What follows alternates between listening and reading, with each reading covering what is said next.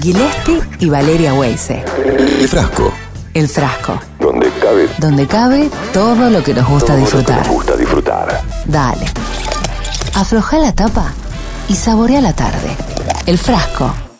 Pero bueno, Valeria, nos metemos en el mundo del cine, de los documentales, ¿no? Exactamente, porque está en línea Mariana Arruti, documentalista y con novedades, ¿no? En Sí. este caso. La tenemos en línea. Hola, Mariana. Hola, ¿cómo están ustedes? Un gusto saludarlos. Igualmente. Igualmente. Qué grande, ¿eh? Documentalista, antropóloga, Así es. cineasta. Qué combinación maravillosa.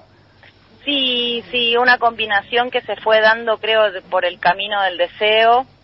Sí. Eh, eh, del deseo tal vez de completar un modo de decir, ¿no? Un modo de expresar. Sí, claro. Eh, porque mi cine también tiene mucho que ver y está muy articulado y tejido con la antropología, con la investigación. Eh, pero bueno, de alguna manera también el cine fue una búsqueda de, de otras estrategias narrativas, ¿no? Ujú. ¿Y, Pero y- están súper enlazados, uno qué, y otro. ¿Y qué fue primero, la cineasta o la antropóloga? Porque me imagino que por ahí cineasta podés arrancar de joven con grupos de gente aficionada al cine, pero pero no lo sé. No, fue al revés, fue Ah. exactamente al revés. Eh, yo empecé la carrera de antropología, eh, en el medio de esa carrera hubo, por eso, como les decía, como una especie de, de, de- a ver, de insatisfacción vinculada a la expresividad, digamos, sí, ¿no? Sí, Eh, y, y con un deseo, digamos, de, de abordar eh, las historias que yo misma estaba como empezando a trabajar en el desarrollo de mi carrera, porque me interesaba mucho la historia y la antropología social. Eh, y en esa búsqueda de encontrar otros, este, otras estrategias expresivas y con algún, la- algún grado de frustración en la cuestión académica, decidí empezar a estudiar cine. Eh, y en ese estudiar cine después volví a la antropología con nuevas fuerzas. Finalmente me recibí de antropóloga, pero la verdad es que mi quehacer siempre estuvo más vinculado al cine y a la realización de documentales y a los temas de memoria, eh, que propiamente a un ejercicio, digamos, este, más académico, más tradicional de la carrera. Mariana Valeria te saluda. Te, te escucho súper atenta y, y Hola. además, ¿me escuchás bien? Sí, los escucho un poquitín bajito. Bueno, ahí tratamos de subir. A ver, Mariana, a ver. digo, te, te escuchaba atentamente, sobre todo la temática, ¿no? Lo que querés contar, esto de la memoria, pero también de, de la búsqueda de la identidad, ¿no? Este, la cosa colectiva, que es muy de, de la antropología también, ¿no? Este, buscar, este, qué, qué somos, cómo somos, cómo es el Sí. otro, ¿no? Este, este, este, un montón de preguntas, ¿no? Este, bordeando también lo sociológico, pero dentro de, de lo que has propuesto, has, has hecho ya varios documentales, ¿no? Este, eh, uno de ellos contando aquella Treleu, la fuga, que fue masacre, ¿no? Ujú. Sí, yo te escuchaba recién y pensaba que, que también de alguna manera tanto entre Leu, digamos, como en El Padre, que, que es o- mi otro largometraje, hay algo ahí de una búsqueda de lo enterrado, ¿no? Pensaba hasta dónde no está articulado algo más del orden arqueológico social, ¿no?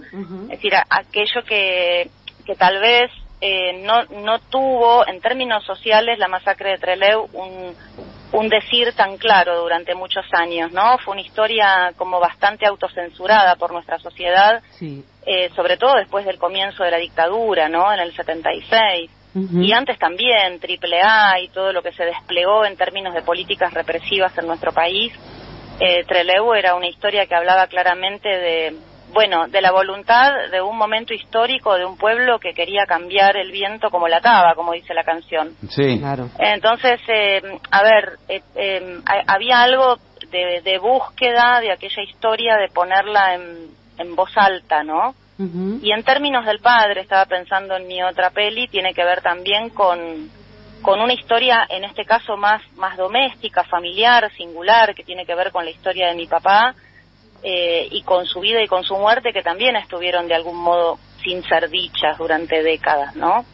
Entonces hay como, como quizás también una voluntad ahí de, de contar aquello que está como, que está un poco como ensombrecido, no dicho, no puesto afuera. Contale a los oyentes de provincia y del frasco quién era tu papá, y qué era eso silenciado a lo que fuiste a, buscar a través de tu película también, ¿no? A, visibilizar.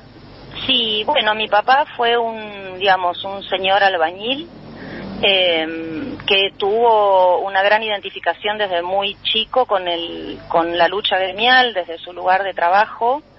Eh, empezó a militar muy jovencito en el Partido Comunista, en Bahía Blanca. Él nació en Coronel Dorrego, en provincia de Buenos Aires, y empezó a trabajar y a militar en el Partido Comunista en Bahía Blanca, y a militar fundamentalmente en su gremio, es decir, fue un militante del PC, pero a la vez un militante muy comprometido con la lucha gremial.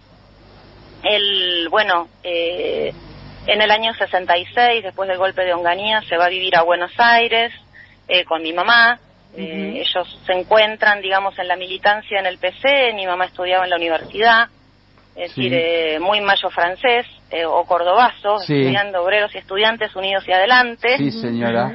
Y, y bueno, y allí, digamos, él se instala en Buenos Aires y en el año 73 eh, él había estado preso varias veces en la zona de Montermoso, Coronel Dorrego eh, y en Bahía Blanca, sobre todo en la cárcel de, de Villa Floresta y en el año 73, en septiembre, aparece su cuerpo al costado de la vía, eh, en, la estación de Avellaneda, en la estación de carga de, la, de, Avellaneda, provincia de Buenos Aires. Y, digamos, la película lo que, lo que intenta reconstruir un poco es eh, todo lo que implicó familiarmente ese suceso, porque en realidad fue un suceso que se construyó con una versión de una muerte accidental, es decir, de una muerte como si el tren lo hubiese atropellado, digamos, ¿no? Entonces, eh, digamos, de alguna manera eh, mi hermano y yo crecimos con esa versión, que, con esa versión de la historia y con un absoluto silencio eh, respecto de, lo, de esto otro que yo les estoy contando, de esa dimensión biográfica que tenía que ver con su deseo, con su voluntad, con su militancia y con su compromiso. Entonces, la película intenta un poco desenterrar ese papá, ¿no? Ese papá con con, con toda la vitalidad de una, de una lucha no contada, de un compromiso no contado y, y de unas circunstancias de su muerte también ensombrecidas, ¿no?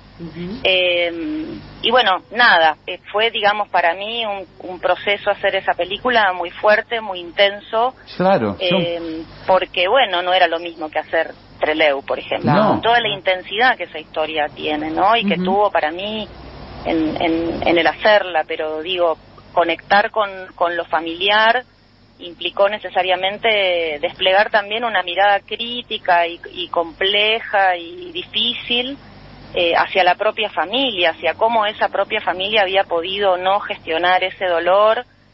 Eh, y también, digamos, este, es una película que yo hice pensando cuántas cuántas familias hay, ¿no? Que, que no han podido eh, todavía asumir determinadas cuestiones, ¿no? Es decir, hay un, hay un orden de lo subjetivo y de lo doméstico en cómo se ha podido atravesar eh, ese masazo del dolor que han implicado eh, los crímenes de lesa humanidad en la dictadura y también antes de la dictadura, como en este caso, de, mi, de mi papá, en mi historia personal, que me parece que todavía tiene muchísimas líneas pendientes, ¿no? Muchísimas cosas para discutir y para sacar afuera. Y mm, sí, estoy pensando y siguiéndote en el relato, yo también soy un yo de esa generación que atravesó eh, la dictadura militar y eh, siendo muy chico, pero escuchándote lo que vos decís eh, y, rememorando ese gran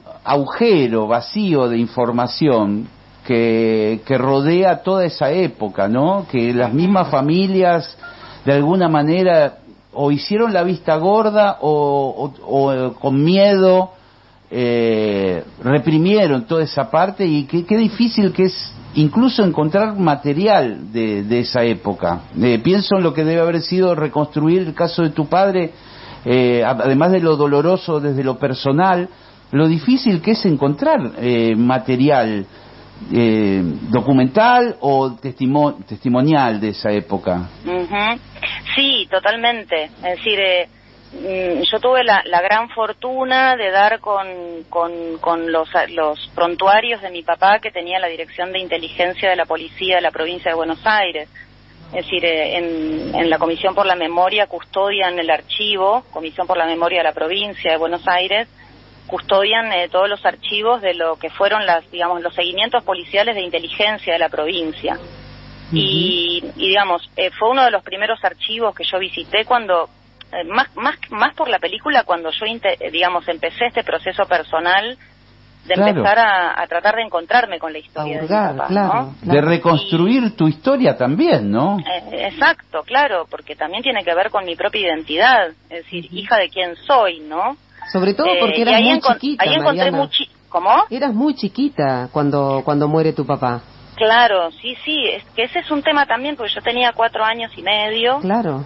y, y no tengo memoria de mi papá. Entonces, eh, no tengo un solo recuerdo, que yo creo que, bueno, hay algo ahí de una cosa un poco autorreprimida o que de alguna manera se fue también, también no nombrarlo, no poder nombrar ni su muerte ni su vida, este, eh, porque mi mamá quedó muy, muy dañada con esa escena. Eh, creo que bueno hizo que ese papá fuera como perdiendo contorno, ¿no? Claro. Este, perdiendo lugar.